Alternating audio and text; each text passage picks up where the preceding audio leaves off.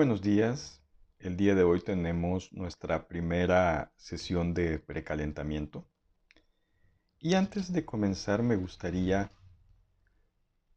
comentar un poco las cosas que están sucediendo hoy en día. Hoy nos enfrentamos a un mundo cada vez más cambiante, pero no solo cambiante, sino muy rápido en cada uno de sus cambios. De hecho, yo diría que la nueva generación o las generaciones que estamos ante esta nueva realidad somos diferentes a generaciones anteriores que nunca se enfrentaron a un cambio como el que hemos tenido hasta ahora. ¿Por qué? Porque la pregunta es, ¿estamos mejor o peor que hace 10 años o que hace 5 años?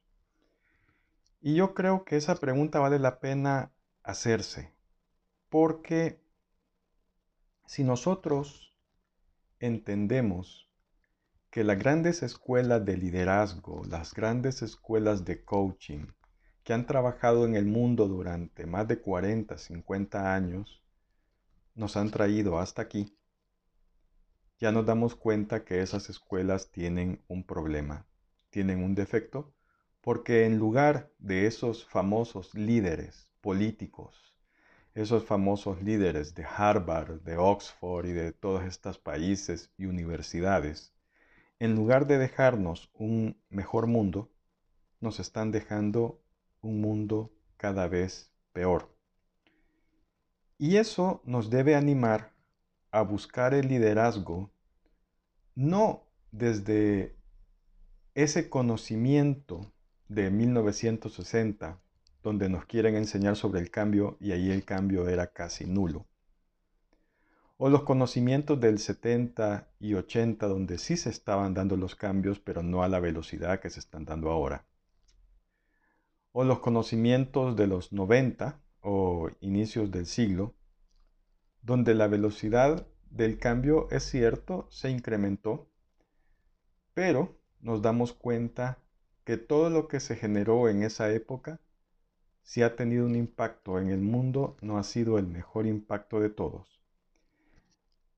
Al darnos cuenta de esto, tenemos que darnos cuenta también de que el liderazgo, la gestión del cambio, tiene que comenzar desde un punto de vista personal. Yo puedo generar el cambio y gestionarlo si yo soy cambio, si yo me convierto en cambio. Por eso yo le digo a los gerentes, a los directores, su organización es el reflejo de los líderes de esa organización. Su familia es el reflejo del líder de esa familia. Su comunidad es el reflejo de cada uno de los que están en esa comunidad. Así es que el día de hoy comenzamos un camino que más que un camino transitado, es un camino por descubrir. Yo no soy un maestro, yo no soy un profesor. Yo voy a tomar el rol de guía con ustedes. Y mi trabajo va a consistir en guiarlos, en encontrar en ustedes a ese líder, no solo de su organización, no solo de su comunidad, sino a ese líder de su propia vida. Eso es lo que vamos a hacer. Y ese líder de su propia vida va a tener la capacidad no de gestionar el cambio,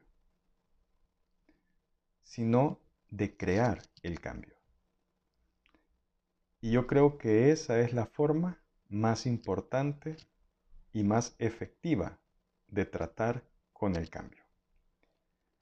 Así que vamos a ver ciertos conceptos y al final de esos conceptos ustedes van a hacer un ejercicio que es su primer entrenamiento y vamos a empezar esta aventura la cual tendremos un evento presencial y después un seguimiento.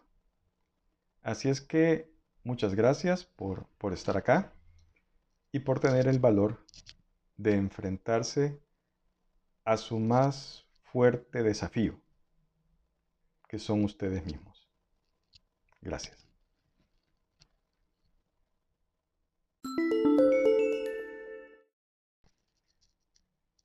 El cerebro trino. El primer concepto que quiero hablar con ustedes es uno de los conceptos más nuevos para la neurociencia, pero uno de los conceptos más antiguos para el ser humano. Y es que desde la antigüedad se sabe que el cerebro es trino, o sea que es tres en uno. Y simbólicamente ustedes pueden encontrar este concepto, que es muy interesante, en el concepto de Dios como ser trino. Y en Dios como ser trino tenemos codificados el, el concepto del cerebro trino. La neurociencia ha descubierto que nosotros tenemos un cerebro dividido en tres partes. La primera parte es el pensamiento, que se coloca físicamente dentro de la neocorteza. La neocorteza es el director del concierto. La neocorteza es quien domina las demás facultades del cuerpo. La neocorteza es donde está la conciencia. Cuando ustedes hablan de, de conciencia, la conciencia está en la neocorteza. También ahí tenemos el centro creativo. Pero vean creativo no como crear esas ideas estrafalarias o una persona, uy, qué creativa es esta persona. No. Vean creativo como crear mi propia vida crear mi propia realidad. Entonces, la neocorteza tiene esa función. Después, la ciencia entiende y conceptualiza un segundo cerebro, que es el sistema límbico. El sistema límbico es el que se encarga, por una parte, de todos los procesos autónomos de nuestro, de nuestro cuerpo, respirar, latir del corazón, digestión que no se encarga la neocorteza de eso, sino el sistema límbico. Todo lo automático que nos hace estar con vida es parte del sistema límbico.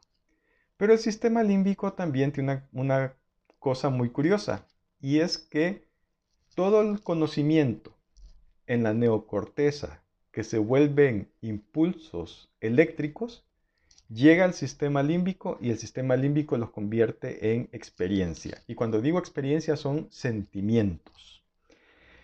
El sistema límbico es el que se encarga de que los pensamientos se vuelvan agentes químicos y estos agentes químicos se vuelvan sentimientos. Entonces, ahora podemos definir un sentimiento como un químico producido por el sistema límbico. Y eso es sumamente importante. ¿Por qué? Porque la gente dice, ¿y de dónde vienen mis sentimientos? Vienen de los pensamientos que están generados en la neocorteza y que pasan al sistema límbico y el sistema límbico los convierte en un químico y el químico lo sentimos como un sentimiento. Luego nosotros tenemos nuestro otro cerebro, que es el cerebelo, que es el de la acción. Es el que traduce todos esos sentimientos químicos en acción. Ya los materializa en esta realidad. Y eso es sumamente importante comprenderlo. ¿Qué es lo que sucede con estos tres elementos? Realmente lo que sucede es que estos tres elementos para funcionar tienen que tener cierto alineamiento. Eh, mi neocorteza, o sea, mis pensamientos, se alinean con mi eh, sistema límbico, que lo vamos a llamar sentimientos en este momento, y el sistema límbico se alinea con el cerebelo, que es la acción. Entonces, ese, eso que nosotros llamamos alineamiento es alinear pensamiento, sentimiento y acción. Esos tres pasos que les acabo de nombrar, en realidad siempre están alineados, siempre. Lo que pasa es que no están alineados de la forma que nosotros queremos que lo estén probablemente. Por ejemplo, nosotros queremos sentirnos bien, nosotros queremos sentirnos felices, pero inconscientemente la neocorteza, en lugar de mandar pensamientos de felicidad, de sentirse bien, de estar eh, en plenitud, manda inconscientemente, por hábito o por costumbre, pensamientos negativos. Y los pensamientos negativos que hacen me generan unas grandes cantidades de químicos, como el cortisol, por ejemplo, que genera un estrés dentro del cuerpo. Y ante esos pensamientos que me amenazan, que son negativos, genero el cortisol, me da miedo, y ante ese miedo, mi cuerpo se prepara para una acción cerebelo, y esa acción puede ser correr, esconderme o pelear.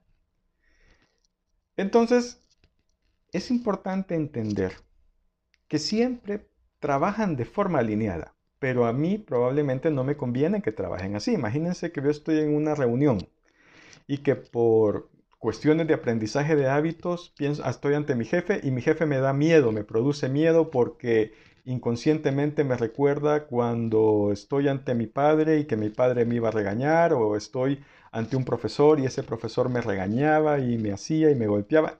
Todo eso está en la neocorteza, se traslada directamente, sin que yo sea consciente de eso, se traslada hacia mi sistema límbico, que ya está todo automatizado, el sistema límbico empieza a generar una gran cantidad de cortisol y el cortisol me dice, hay tres respuestas o te escondes, me quedo callado. O sea, cuando yo soy una persona muy callada, es probable que sea muy callado porque me estoy escondiendo. Porque esa es la respuesta que yo tengo. O peleo, me levanto y empiezo a discutir y a hablar y a pelear. O huyo, me enfermo, me, me ausento. Entonces, esos son los tres elementos que pueden llegar a suceder. Y la gente dice, es que está desalineado. No, usted siempre funciona alineado pero lo hace en función de algo que no necesita en ese momento.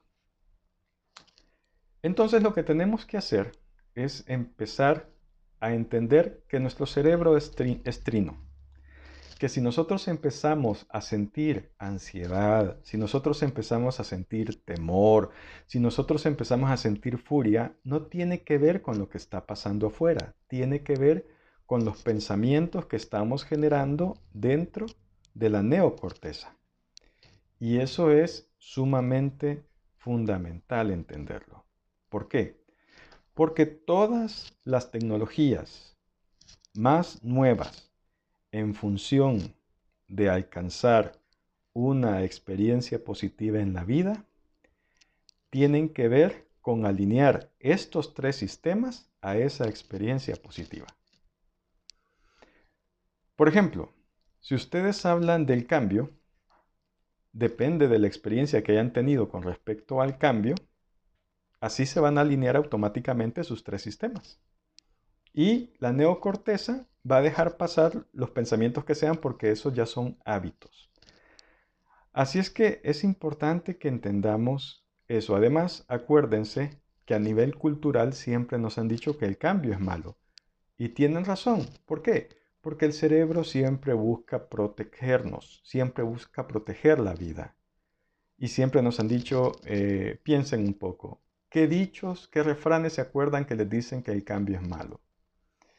Yo me acuerdo que mi abuela repetía constantemente, este, más vale lo viejo conocido que lo nuevo por conocer, o dichos como quien nunca ha tenido y llega a tener, loco se puede volver, o todos esos dichos nos hacen estar en un status quo donde teóricamente estamos protegidos. Pero eso era así antes. ahora ya es diferente y tenemos que aprender a utilizar el cerebro trino para nosotros ordenarlo en función de un evento que querramos vivir en el futuro. Acuérdense de una cosa. Dentro de los tres cerebros, la neocorteza tiene la función de crear. Tiene la función de que nos volvamos creadores. Así es que en este entrenamiento vamos a empezar a tomar el dominio de ese cerebro trino y vamos a ponerlo en coherencia de aquello que nosotros queremos lograr. Si usted no logra las cosas, si usted sus experiencias de vida no son las que usted quiere, no es no tiene que ver con inteligencia, no tiene que ver con universidad, no tiene que ver con preparación, no tiene que ver con que no estamos usando el cerebro trino de la forma adecuada para conseguir u obtener esa experiencia o ese evento que queremos vivir. Así es que ese es el primer concepto, el cerebro trino.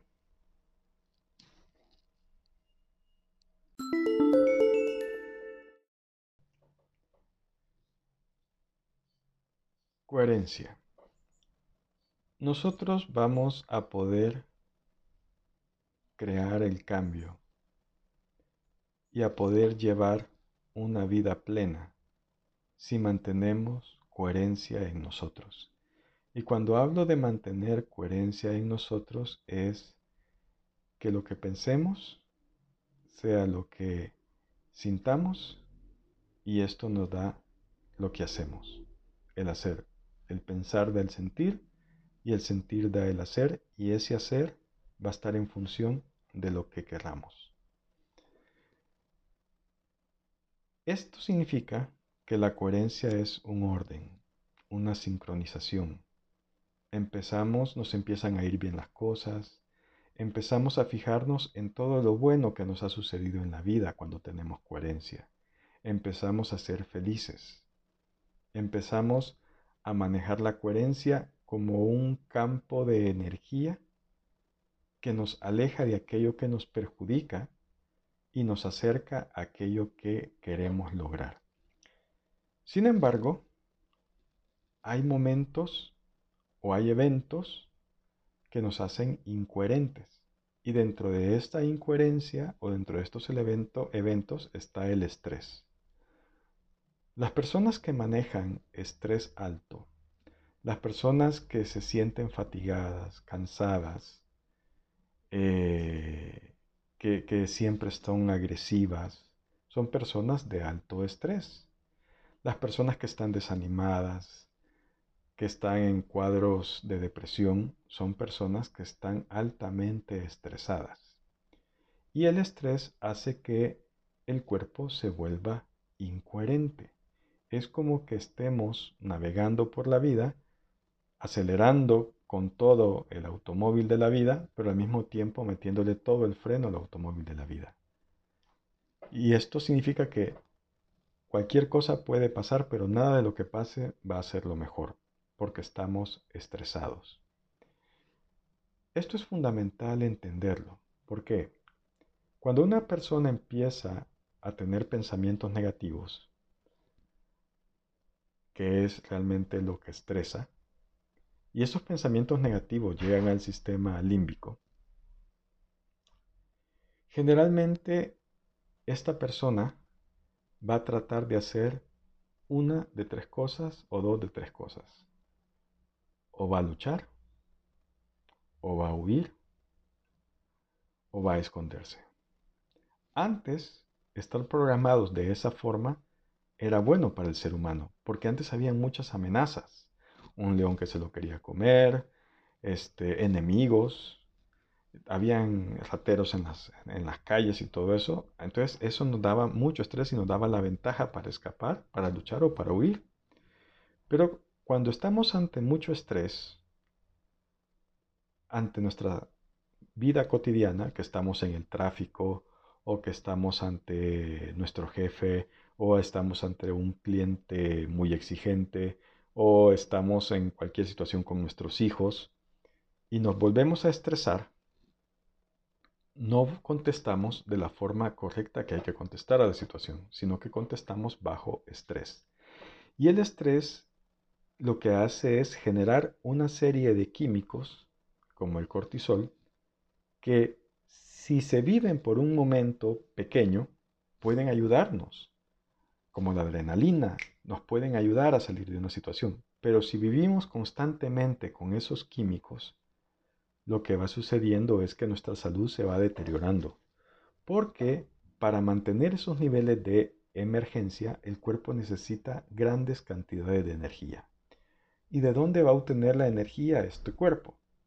Bueno, se la va a quitar a órganos vitales, eh, se, se va a modificar nuestra presión sanguínea, se van a modificar nuestros latidos del corazón, nuestras glándulas de sudoración van a empezar a trabajar desordenadamente. Todo eso son grandes, grandes símbolos de que estamos en momentos altamente estresantes. Y el estrés nos quita coherencia. Cuando nosotros estamos en estrés, no estamos en la coherencia que necesitamos estar para lograr algo que queremos lograr. Por eso es tan importante la coherencia. Ahora, la coherencia no se maneja en niveles de estrés. La coherencia se maneja en niveles de calma. Y es ahí donde voy a lanzar un concepto que es importante, que son las ondas cerebrales. Así es que más adelante hablaremos de ondas cerebrales. Ondas cerebrales. Desde hace ya muchos años, la ciencia ha descubierto que nosotros vibramos en ondas cerebrales diferentes. Hasta ahora tenemos las ondas beta, que son ondas de estrés moderado, las cuales vivimos el día a día. Pero cuando el estrés entra, las ondas beta se vuelven eh, más rápidas, más altas, son ondas altas, beta. Cuando vivimos en ondas altas, altas, beta, vivimos solo pensando en sobrevivir y dejamos de pensar con la neocorteza. Esto nos afecta tremendamente al cuerpo, esto nos afecta tremendamente a nuestra coherencia.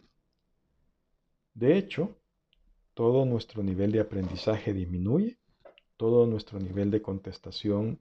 Supongamos un estudiante que va a contestar un examen y tiene miedo al profesor o al examen y el profesor les da miedo a la materia, ya tiene la mitad de la, de la nota. ¿Por qué? Porque va a contestar dentro de un estado de coherencia y el estado de, de incoherencia, perdón. Y este estado de incoherencia, este estado de estrés, va a hacer que lo único que quiera y que piense en el examen es en salir corriendo de allí. Esto no le va a dejar pensar. Luego tenemos otras ondas, que son las ondas alfa, que son las ondas donde los niños aprenden tremendamente todo. La gente dice, ¿por qué los niños aprenden tan rápido las cosas? Y es porque ellos están y mantienen en su vida desde, lo, desde que nacen hasta los 6, 7 años mantienen su cerebro en ondas alfa. Entonces los niños aprenden en ese nivel. Un niño no es estresado a ese nivel, a menos que los adultos lo estresen continuamente. Pero generalmente los niños son muy, muy libres de aprender y de captar a ese nivel. Las ondas alfa. De hecho, la mejor forma de aprender a gestionar al cambio y a liderar es la capacidad de una persona de mantenerse en ondas alfa. Y eso es una de las cosas primordiales que vamos a hacer en este taller. Aprender a entrenarnos, a manejar nuestro cerebro para que permanezca en ondas alfa, en ondas de aprendizaje.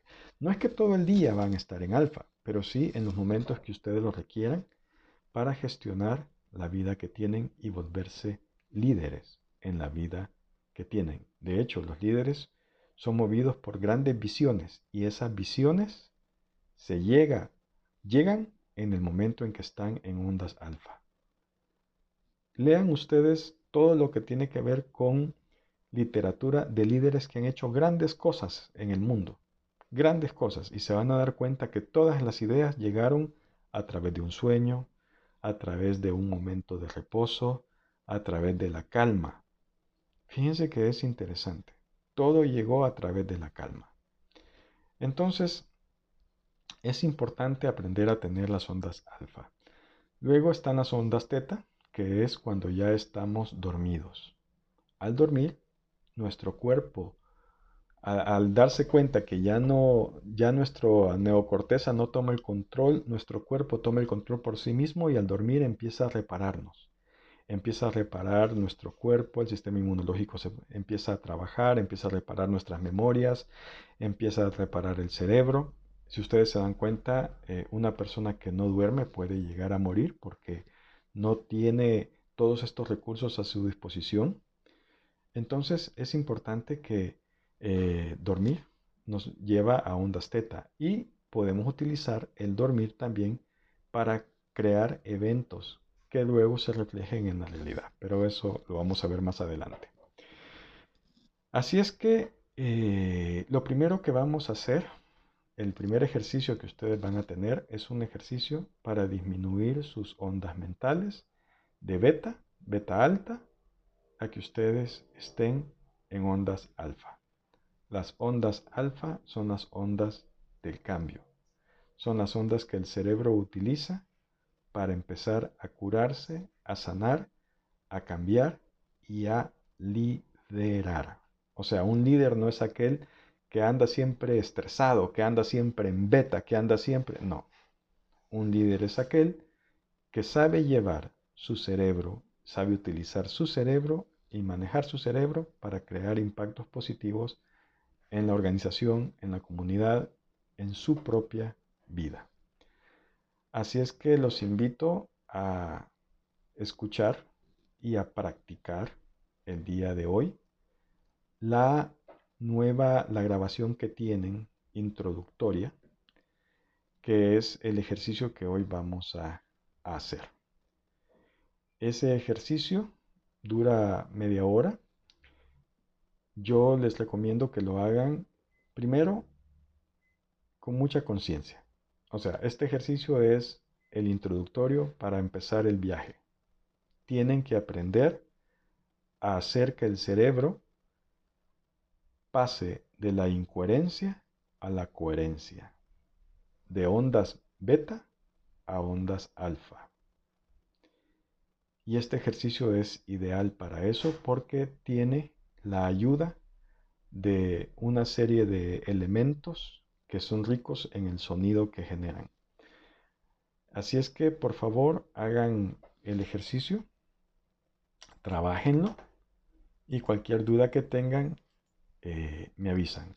El ejercicio ustedes lo van a encontrar en este mismo sitio web y se llama Control de Coherencia 1. Control de coherencia 1. Háganlo por la noche, antes de dormirse. Y si se duermen con el ejercicio, pues está bien. Y practíquenlo mañana al despertar. Despierten una su media hora antes y practiquen este ejercicio y el viaje. Y no quería ser tan dramático como eso que acaba de sonar, pero el viaje ha comenzado.